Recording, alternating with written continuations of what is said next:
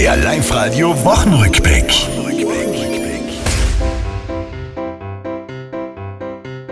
Lockdown-Inzidenzen, wer lässt sich noch impfen? Alles Themen, worüber ganz viele nur noch schimpfen. Egal auf welcher Seite, Verfahren ist der Karren und der Ton wird immer rauer. Und das Live-Radio muss ich noch dem Teller sagen, wenn man das kriegt, ist ein Schmarrn. Für Ungeimpfte ist seit Montag ja kein Zuckerschlecken.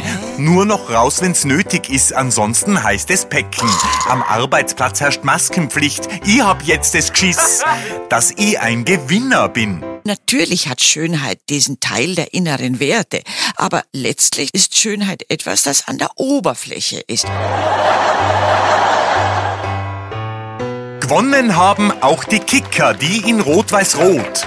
Gangen ist es zwar um nicht viel, doch grad in der Not nimmt Teamchef Foda jeden Sieg zu sichern seinen Stuhl, obwohl ihn gar nicht jeder kennt. Nach was klingt das? Franco Foda, War vielleicht irgendwas mit Klimaerwärmung.